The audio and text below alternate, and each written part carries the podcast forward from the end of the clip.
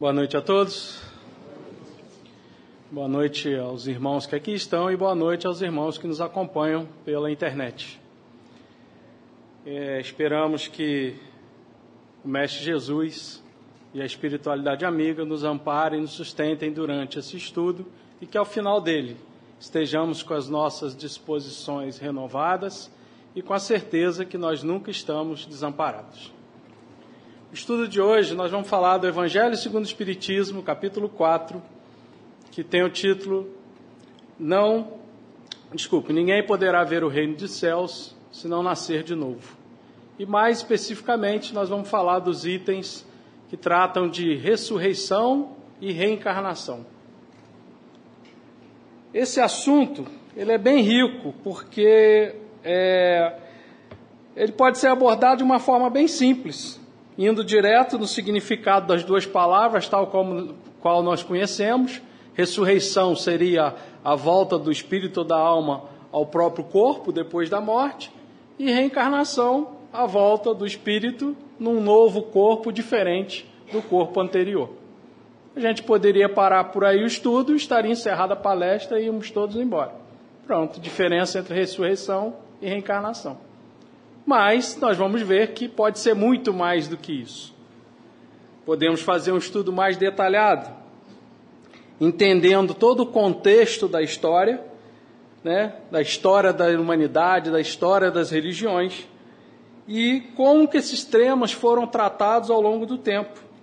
As deficiências de linguagem, as limitações daqueles que escreveram os textos que foram escritos ao longo da história das religiões, as limitações daqueles que leram os textos que foram escritos e, obviamente, os interesses que existiam daqueles que traduziram, daqueles que criaram esses textos. A gente não pode se furtar a isso porque, ao longo da história da humanidade, a gente viu a religião sendo muito usada para, de alguma forma, dominar, conter ou formatar pensamentos de quem ali estava é, envolvido por aquela religião.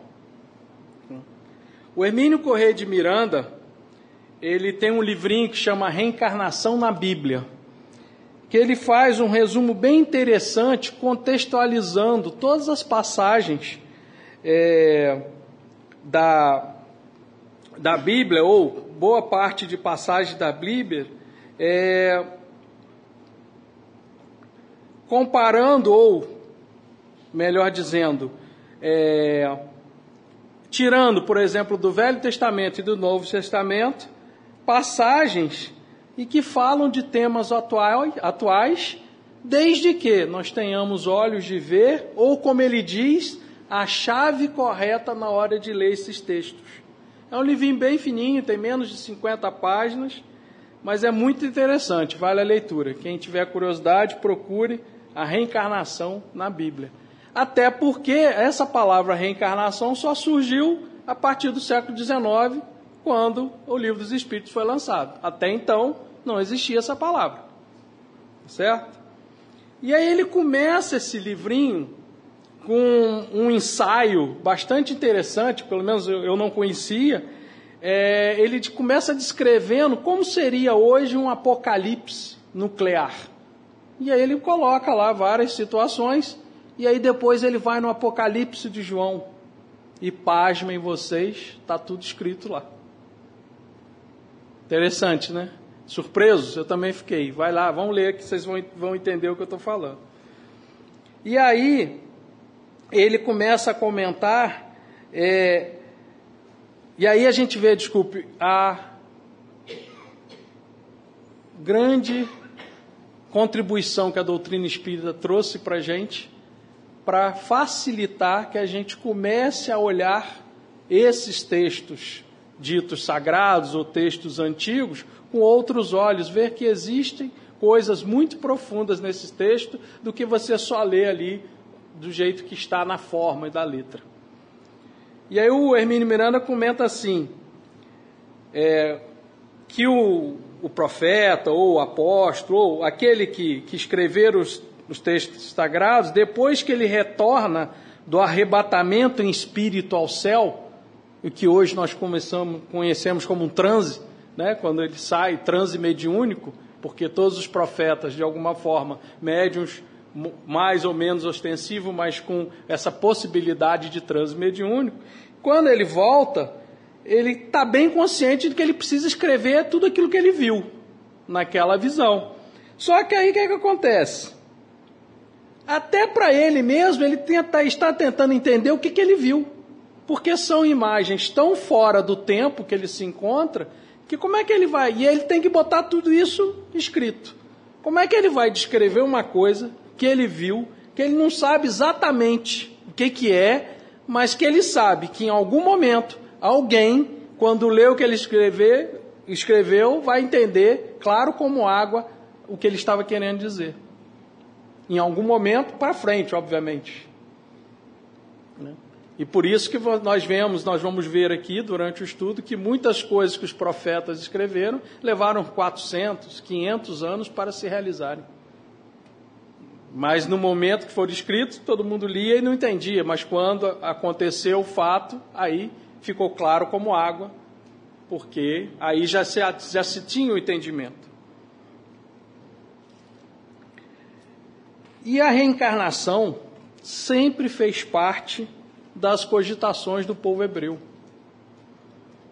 Ele era um, era um conceito consolidado, só que aparecia como outras palavras. O, o Severino Celestino, que é um estudioso, um, um tradutor bíblico, conhece muito da Torá, conhece muito do, de, de hebraico, ele fala que aparecem expressões como rodas da alma, reviver. O que, que seriam rodas da alma? Quantas vezes a alma roda? Ué, isso não é reencarnação? Reviver não é reencarnação? Só não tinha o nome, mas era exatamente o mesmo processo. Ou seja, de alguma maneira, os hebreus possuíam essa percepção, eles conseguiam pressupor que existia vida após a morte que, deveria, e que teria o retorno. Mas, ao mesmo tempo, eles tinham uma grande preocupação. Que preocupação era essa?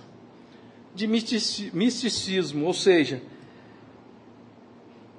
se todos começassem a querer ficar estudando toda a profundidade daquilo que os profetas falavam, eles tinham medo que as pessoas esquecessem das obrigações do dia a dia. Vamos lembrar aqui que eles eram muito focados o quê? Na forma, no culto exterior. Então tinha que fazer todas aquelas obrigações. E aí, se eles começassem a querer estudar muito, eles iam esquecer de fazer as orações, iam esquecer das obrigações com a comunidade, esquecer das obrigações dentro de casa, esquecer do trabalho, porque estavam muito preocupados em estudar. E aí, para evitar isso, claro, eles começam a restringir esse estudo a um grupo seleto, a um grupo vamos dizer, que tivesse uma maturidade maior, um conhecimento maior da lei. E até porque a gente sabe que no início da nossa humanidade muito poucos tinham estudo. A grande maioria era iletrada. Não tinha essa capacidade mesmo de ler, de estudar. Mas já aí a gente já começa a ver o quê? Alguns procedimentos de você direcionar.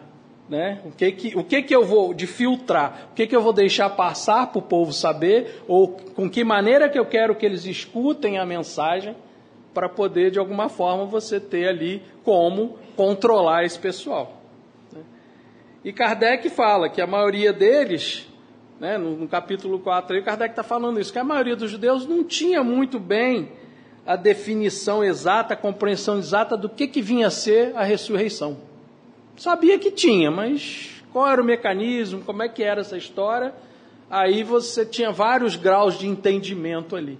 Desde que a simples definição, que a ressurreição é voltar no corpo, depois de morto, até uma compreensão um pouco mais aprofundada daqueles que tinham estudo e conheciam melhor as leis dos profetas. Quando, os profetas também, quando escreviam, eles pressupunham que aquele entendimento de ressurreição, aquele entendimento de vida após a morte, também era um conhecimento geral, já que era aceito por todos. Mas, como eu disse, o amadurecimento, o conhecimento ali, a própria falta de instrução dificultava um pouco para, vamos dizer assim, para a galera entender o que estava sendo falado. Com o amadurecimento da própria humanidade, o amadurecimento dos espíritos, nós fomos aprendendo, fomos né, ao longo do tempo, e até que chega o Espiritismo, e nós já estamos muito mais maduros no século XIX para começar a, a destrinchar ou entender melhor esses textos.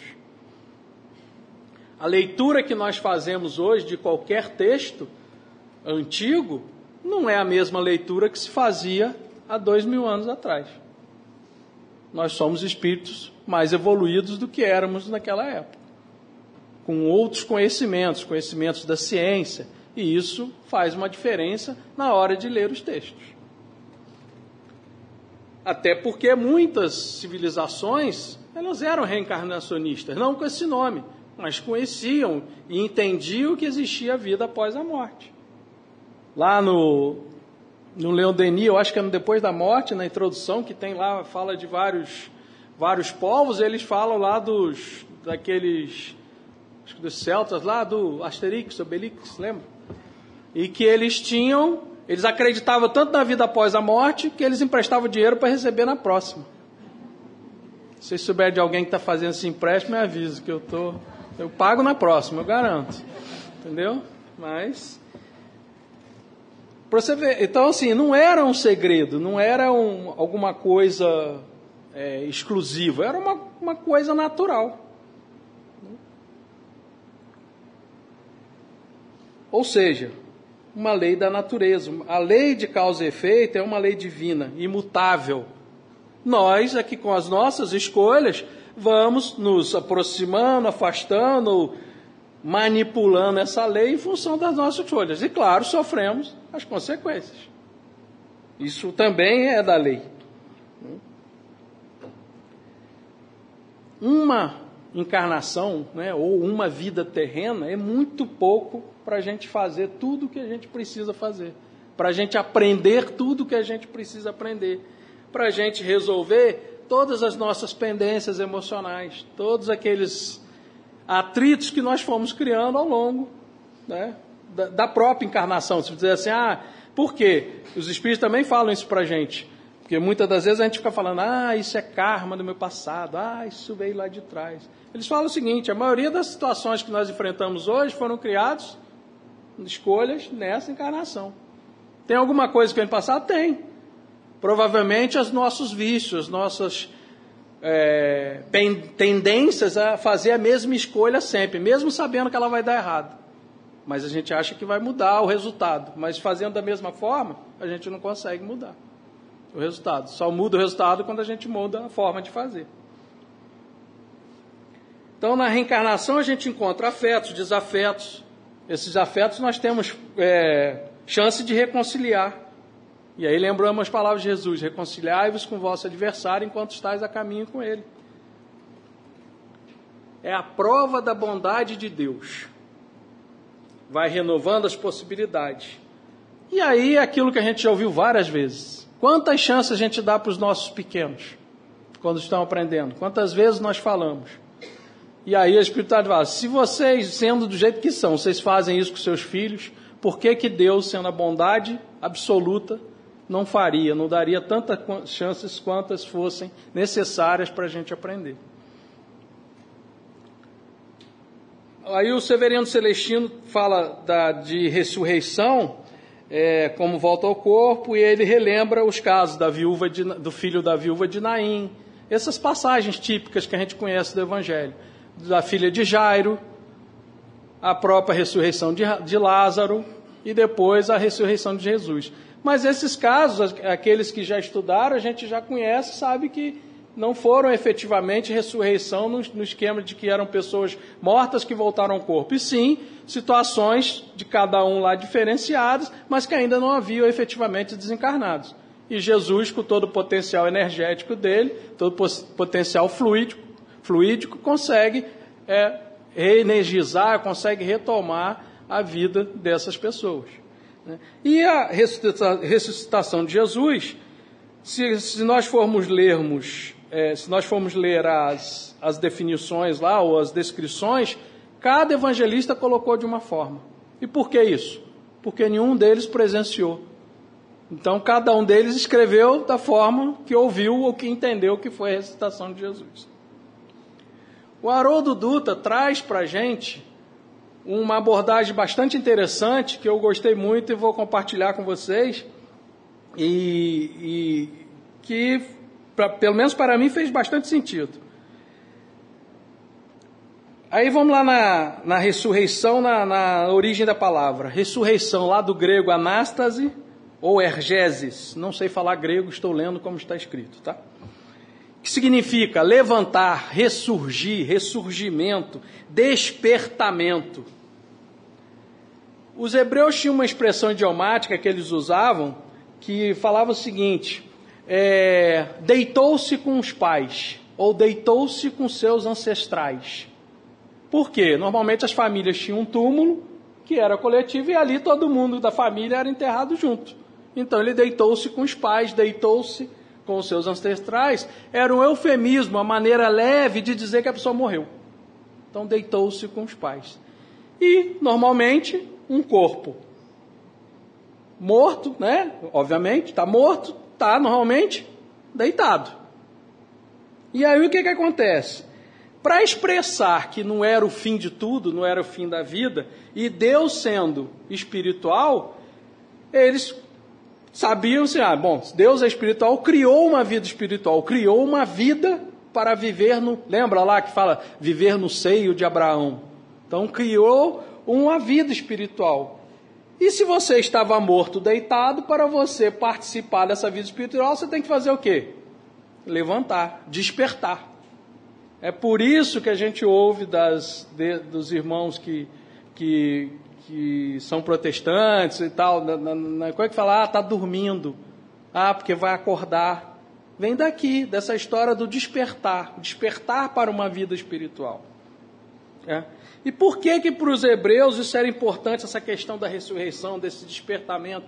Os hebreus tiveram uma história muito atribulada, guerras, é, e, então lá em 1450 eles começam mais ou menos no, ano de 2000 antes de Cristo. Lá para 1450 antes de Cristo, eles voluntariamente vão para o Egito por conta da seca. Então eles vão procurando lugares melhores. Aí depois que eles estão lá no Egito, o Egito é invadido lá por um, um povo bélico e domina o Egito e escraviza. Aí que eles ficam escravizados 200 anos no Egito. Depois os egípcios retomam e eles ganham lá a liberdade com Moisés e vão para a caminho da terra prometida. Lá pelos anos 600 antes de Cristo, lá no tempo já do rei Salomão, no tempo dos reis, é, eles são é, há uma dissensão entre eles e acaba que eles são é, escravizados, ou parte pelos babilônios, outras parte pelos assírios. Depois, 330 a.C., são, de novo, ficam sobre o império de Alexandre da Macedônia. E depois vem o Império Romano. Ou seja, mas dentro disso tudo, de uma maneira ou de outra, eles mantiveram a fé deles e essa questão da melhoria e esperando sempre estar no seio de Abraão, nessa vida espiritual. Mas eles estavam ali no dia a dia, vamos dizer, batalhando por isso. Mas uma questão ficava para eles: e quem já morreu? Como é que fica essa história? Como é que eles vão parar nesse. Porque os que estavam vivos estavam em busca da terra prometida. Mas e os que já morreram? Como é que vão, vão se virar? Né? Então, para isso, era uma questão: né? qual é a mensagem da ressuscitação? Vai ser só para os bons? Ou vai ser para os justos? Ou vai ser para todos? E aí eles, pelos que eles liam lá, que estavam no Velho Testamento, seria mais para os bons, para os justos. E aí o João vem falando para a gente que para todos, mas em condições diferentes. Aqueles que foram bons, que foram justos na acepção da palavra, justo aqui não é acepção de justiça como nós conhecemos, não. Justo é aquele que cumpre as leis, que faz tudo conforme as leis de Deus. Então, esses ressuscitariam para a vida. Que vida? Aquela vida espiritual lá junto do Pai. E os outros? Os outros ressuscitariam para o juízo. Que seria o juízo? Bom, aí possibilidade de reparação e de novas oportunidades. No Velho Testamento, não, seria julgado e poderia ficar em penas eternas. No Novo Testamento vem essa possibilidade de reparação. E aí chega o conceito de reencarnação, que vem trazer o quê? De renovar as oportunidades, resolver pendências, reconciliar laços rompidos né? Por agressões mútuas, porque às vezes a gente se coloca na posição sempre de vir, ah, comigo eu sofro muito, ah, fulano me trata mal. Será? Tem normalmente a via de duas mãos. A gente tem que refletir sobre isso. E é um processo de aperfeiçoamento moral. A reencarnação acaba sendo a chave para o entendimento de certas questões. Lá em Êxodos, fala assim: é, até a terceira ou quarta geração, o que aconteceu na primeira geração serão punidos até a terceira. E aí, quando a gente vai lá no original grego, na tradução, não é até, seria na. Quando você bota na, é totalmente diferente de até.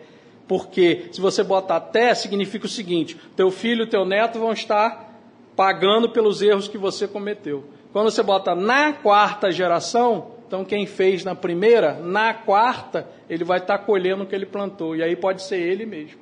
Ou na verdade será ele mesmo. Então a reencarnação acaba tirando essa dúvida. Porque nós somos herdeiros do nosso passado espiritual. Recebemos todo esse patrimônio do nosso acervo. Hoje nós estamos fazendo o quê? Construindo o nosso futuro. Lá na questão 170 do Livro dos Espíritos, Kardec pergunta assim: o que, que fica sendo o espírito depois da última encarnação? Nós vamos reencarnando, reencarnando. Ah, na última, depois da última, o que, que é? A resposta dos espíritos: espírito bem-aventurado, espírito puro. Ou seja, já cumpriu tudo que ele podia desenvolver, já chegou no máximo de capacidade de entendimento dele ali com relação ao que podia ser feito aqui nas encarnações da Terra. E isso acaba, de alguma forma, sendo muito sutilmente dito por Jesus naquele diálogo que Kardec faz referência, naquele famoso diálogo com Nicodemos. Lá no capítulo 3 do Evangelho de João. Quem era Nicodemos? Nicodemos era um membro do Sinédrio Maior, o Sinédrio Maior era composto de 71 anciãos, ou seja, doutores da lei, e, e o Nicodemos era um dos líderes. E ainda tinha um Sinédrio menor, que era mais 23 é, religiosos lá. E esse conselho tinha o poder judiciário, legislativo, executivo, religioso e orientador, ou seja, eles mandavam em tudo. Tudo e qualquer coisa com relação aos judeus era esse conselho. E mesmo assim, Nicodemos chamava Jesus de mestre. Por quê? Obviamente a maioria dos judeus lá, dos fariseus, não gostava de Jesus, mas tinha aqueles mais sensatos que tinham simpatia pelas ideias de Jesus. E óbvio que ele vai procurar Jesus o quê? De noite. Que ele não era bobo de deixar todo mundo ver ele conversando com Jesus à luz do dia. Então, por conta de formalismo religioso e tal, e para não puxar problema para ele, ele foi lá de noite. Lá no livro Boa Nova, de Humberto de Campos, capítulo 14, tem um relato de como é, foi o antes e como foi o depois dessa conversa. É bem interessante também, quem quiser ler. E eu vou ler aqui, tentar ser rápido aqui, é, na tradução original do grego, que é um pouquinho diferente do que a gente encontra nas traduções normais, e inclusive de como está no livro dos Espíritos. E aí assim, ó, havia entre os fariseus um homem cujo nome era Nicodemos, líder dos judeus. Ele veio até Jesus de noite e lhe disse: Rabi, sabemos que vieste de Deus como mestre, pois ninguém faz esses sinais que tu fazes, se Deus não estiver com ele. Em, respo em resposta, Jesus lhe disse: Amém, amém. Eu te digo que se alguém não for gerado de novo ou do alto, não pode ver o reino de Deus. Nicodemos diz para ele: Como pode um homem sendo velho ser gerado? Porventura pode entrar pela segunda vez no ventre de sua mãe e ser gerado? Jesus respondeu: Amém, amém. Eu te digo que se alguém não for gerado de água e espírito, não pode entrar no reino de Deus. O que foi gerado da carne é carne, e o que foi gerado do espírito é espírito. Não te maravilhes que eu tenha te dito, é necessário a vós ser gerado de novo, ou do alto. O Espírito sopra onde quer, ouves a sua voz, mas não sabes que vem nem para onde vai. Assim é todo aquele que foi gerado do Espírito. E aí ele conclui com aquela coisa: se você não entende as coisas da terra, como é que eu vou poder te explicar as coisas do céu? Mas aqui tem algumas coisas nessa tradução que é, nos ajudam a compreender bem o que, que Jesus estava querendo dizer aqui. Começa que lembra que a gente, quando lê essa passagem, pensa que é, em verdade, em verdade vos digo. E aqui a resposta de Jesus não foi essa, foi amém, amém. Amém significa realmente, de fato, certamente, é uma concordância. E aí a tradução veio, em verdade, em verdade vos digo. Mas Jesus, quando ele fala assim, ah, mas é, é amém, amém, é isso mesmo. Tá concordando lá com o que ele está falando. E Jesus vai e começa a explicar para ele que se alguém não for gerado de novo, e aí o, o, o João utilizou lá no, no, no Evangelho uma palavra que podia ser traduzida como gerado de, gerado de novo ou gerado do alto. Uma palavra ambígua, de propósito. Porque existem as duas situações. Você pode ser gerado de novo, é uma reencarnação. Você pode ser gerado do alto, caso você já esteja um espírito elevado e você desça aqui para fazer uma missão. Então, ou seja, é proposital. Então, é, muita coisa tem dentro de, de uma frase dessa. E aí Jesus continua: aquele gerado da água, que seria água o quê? Matéria. Então, esse gerado da água seria o renascimento biológico. E o gerado do espírito? Né? Outra condição. E aí ele bota o seguinte: não sei se vocês perceberam ou se alguém tinha percebido isso. Se alguém não for gerado de novo, não pode ver o reino dos céus. Ver. E aí depois ele fala: se alguém não for gerado de água e espírito, não pode entrar no reino dos céus. Então, primeiro a gente precisa ver e depois a gente entra. E aí começam alguns ajustes que foram feitos, que quando apareceu essa história da água, o pessoal já não entendendo muito e querendo de alguma forma amarrar, ah, a água, espírito é o batismo. E aí isso aqui não tem nada a ver com batismo. O que Jesus estava dizendo para Nicodemos é que a reencarnação nos dá a possibilidade de entender e visualizar o reino de Deus. A gente, na encarnação, a gente entende, a gente visualiza, mas para entrar efetivamente no reino de Deus, para estarmos na plenitude do reino de Deus, nós precisamos o quê? De um completo processo de renovação espiritual. Nascer do Espírito, ser gerado do Espírito.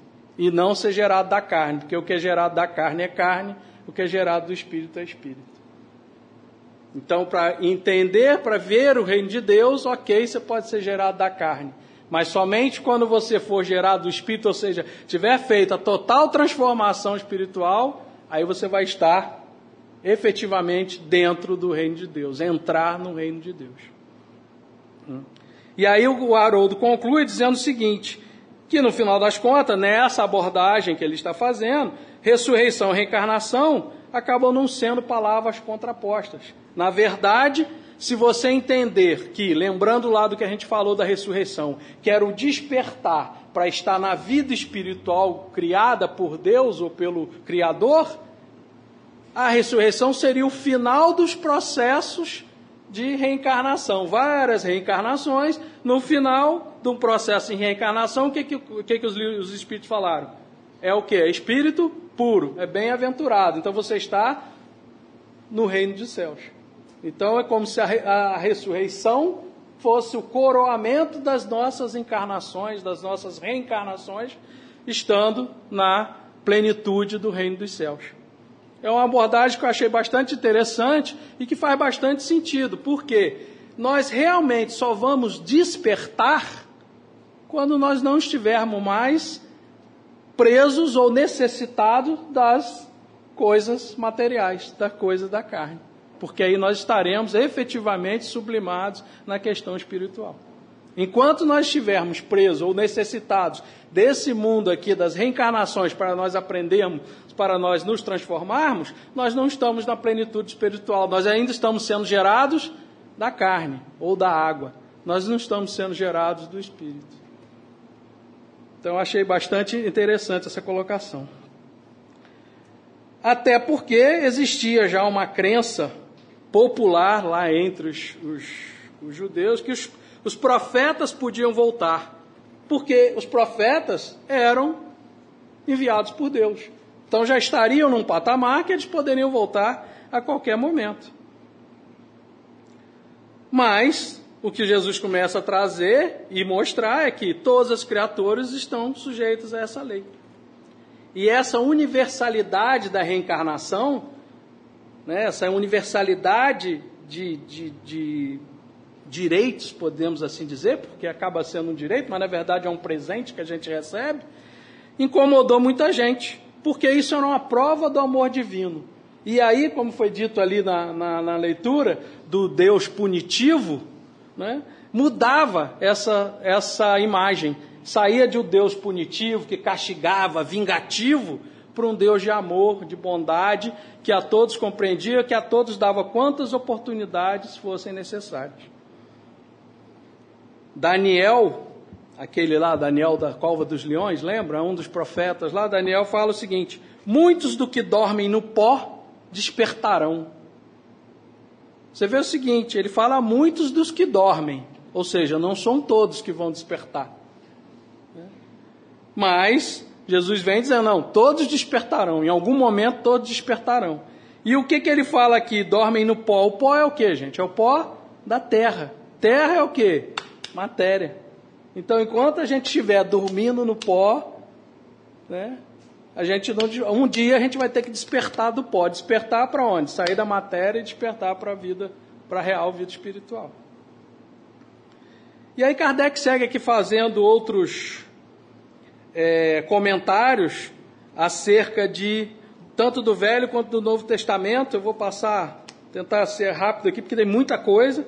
É muito interessante esse estudo, porque vai levando a gente para um monte de, coisa. Malaquias é outro profeta do Velho Testamento, lá por volta de 430 a.C., ele falou o seguinte: falou que Elias, um dos maiores e mais respeitados profetas de Israel, voltaria à terra no tempo devido, na condição de precursor de alguém de hierarquia infinitamente mais elevada do que ele. Malaquias escreveu assim: Eis que envio o meu mensageiro para preparar o meu caminho e de repente virá a seu templo o Senhor que vós buscais, o anjo da aliança que desejais. Depois ele escreveu: Eis que vos enviarei o profeta Elias antes que venha o grande e terrível dia do Senhor. Essa história de que o Senhor viria ao seu templo ficou durante muito tempo o pessoal sem entender. Quem veio esclarecer isso para a gente foi João, quando ele botou lá que Jesus falasse assim: ó, Destruí este templo, disse Jesus, em três dias o levantarei. Aí os judeus falam para ele: ah, esse templo aqui levou 46 anos e você vai levantar em três dias? E aí João explica: ele não estava falando do templo, ele estava falando dele, do corpo dele. Porque, como Malaquias botou lá, e de repente virá ao seu templo o Senhor, o seu corpo, o seu templo. E aí ele vem, e aí quando ele fala para os judeus: você vai destruir esse templo, mas em três dias eu levanto. Então a gente vê que 450 antes de Cristo, ele estava falando que Elias iria voltar e Elias tinha vivido 600 anos antes de Cristo. E outro aspecto que tem nessa passagem de Malaquias, além de falar do retorno de Elias, ele fala do que? Da pré-existência do Espírito. Porque eu vou enviar um mensageiro que vai preparar o caminho para outro mensageiro. Então, seja, espíritos já existiam. Ou seja, não era novidade para os hebreus essa situação de espíritos estarem reencarnando. E aí tem um diálogo de Jesus com os apóstolos, porque os apóstolos ficam lá em Mateus, que os apóstolos falam assim: por que que dizem os escribas, no caso Malaquias, que escreveu lá 400, que Elias há de vir primeiro? Porque para os discípulos de Jesus estava mais que claro que Jesus era o Messias anunciado. Mas aí ficou um buraco. Bom, se Jesus está aqui, cadê o Elias que o profeta falou? É aí que Jesus explica para eles que, na verdade, concorda com eles, é, Elias tinha que vir e, na verdade, veio. Veio e vocês não reconheceram, ele não foi reconhecido e fizeram com eles tudo o que quiseram e acabaram executando. Foi aí que os apóstolos entenderam que ele estava falando de João Batista. que João Batista era Elias reencarnado. E, por não, e não por coincidência, claro que não, porque a lei de causa e efeito também vem nos profetas. Ele, o João Batista foi decapitado da mesma forma que ele decapitou os sacerdotes de Barral lá atrás, 600 anos antes de Cristo. Ou seja, a mesma história, independente dos espíritos.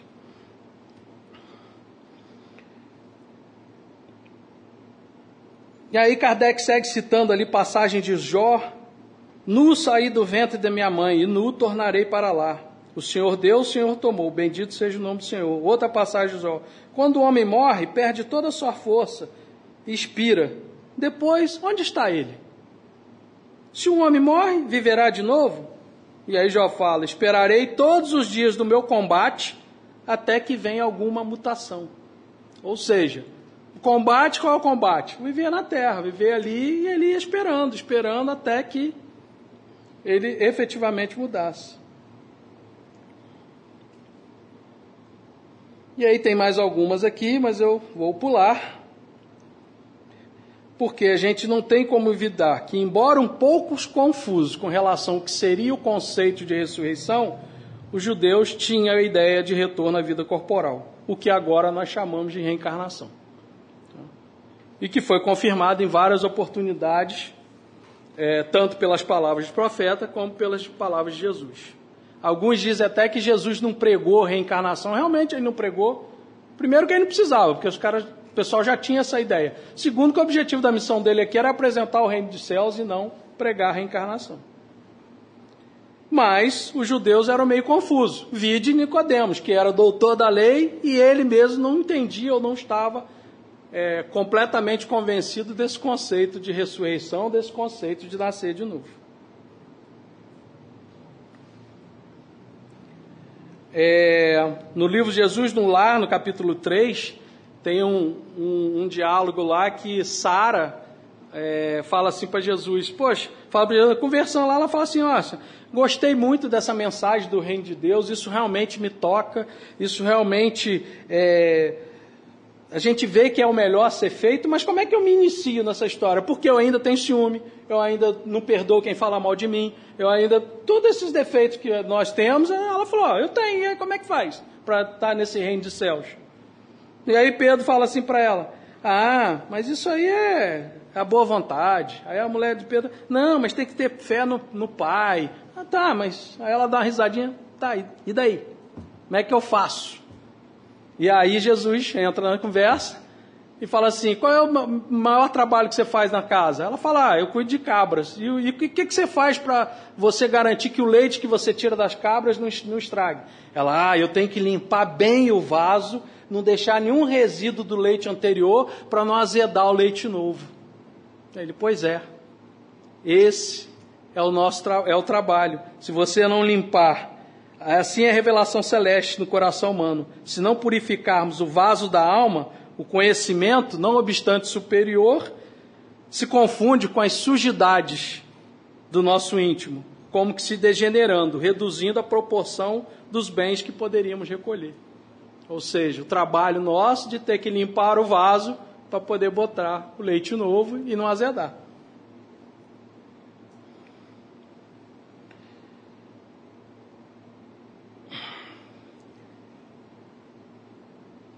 Reencarnação ela não é punição de Deus. Sempre será um presente, mesmo com os sofrimentos. Deus sempre nos dá os recursos necessários. A reencarnação é para mudar o que está errado, o que não está funcionando. O inimigo de outra encarnação vira amigo, né? É para virar amigo nessa. Tem até um, um versinho do Cornélio Pires que é pequenininho, é muito legal, que ele fala assim: existe algo na vida que amansa a alma da gente inimigo reencarnado com nome de parente. Tá? Então, é isso. Valorizar essa existência e a gente agradecer. Parente, amigo, trabalho, casa, corpo. Ah, mas esse corpo está muito ruim. Ah, tá? Quer sair agora? Ninguém quer, né? É isso. Então, A gente deve realmente procurar aproveitar cada detalhe para se transformar, Compreender que a vida é muito mais do que berço ou túmulo. Né? Crescimento, progresso não vem sem esforço. Toda transformação precisa de energia. A gente tem que colocar energia. Como está lá no Evangelho. O que, que fala para a gente no Evangelho segundo o Espiritismo? Reconhece o verdadeiro espírita pelo esforço de, de domar ou de, de, lidar com suas más tendências. E tem mais que eles falam lá, que eu não vou lembrar exatamente o que, mas é, não sei se é livro dos Espíritos, já não estou lembrando, mas que, que pergunta assim para o Espírito, mas vem cá, e como é que faz? Ele falou, ah, com esforço mínimo. Né? Tão poucos são os que se esforçam. E se mais ainda, se a gente lembrar lá das palavras de Jesus, se tivesse fé do tamanho de um grão de mostarda, moveria montanhas. Que montanhas? As montanhas das nossas dificuldades, dos nossos obstáculos. O último trecho do Emmanuel, que eu sempre gosto de ter uma mensagem do Emmanuel, fora a mensagem final, é Renasce agora, lá do Fonte Viva. Renasce agora com teus propósitos, deliberações e atitudes, trabalhando para superar os obstáculos que te cercam e alcançando a antecipação da vitória sobre ti mesmo no tempo. Mais vale auxiliar ainda hoje do que ser auxiliado amanhã. Ou seja, a gente não precisa esperar desencarnar para reencarnar. A gente pode, usando um sofismo, a gente pode reencarnar em vida, ou seja, nos transformando, nos modificando, mudando a maneira de fazer. Toda vez que a gente tiver dificuldade, limitações, vamos lembrar de Jesus, porque nós somos filhos de Deus, herdeiros de uma eternidade e que possamos usar a, ressurreição de Jesus como um exemplo para ressurgimento das nossas ideias de fé, de caridade, de amor e assim nos transformarmos. E, encerrando com as palavras de Emmanuel, tudo passa, exceto Deus, Deus é o suficiente. Muita paz, muito obrigado.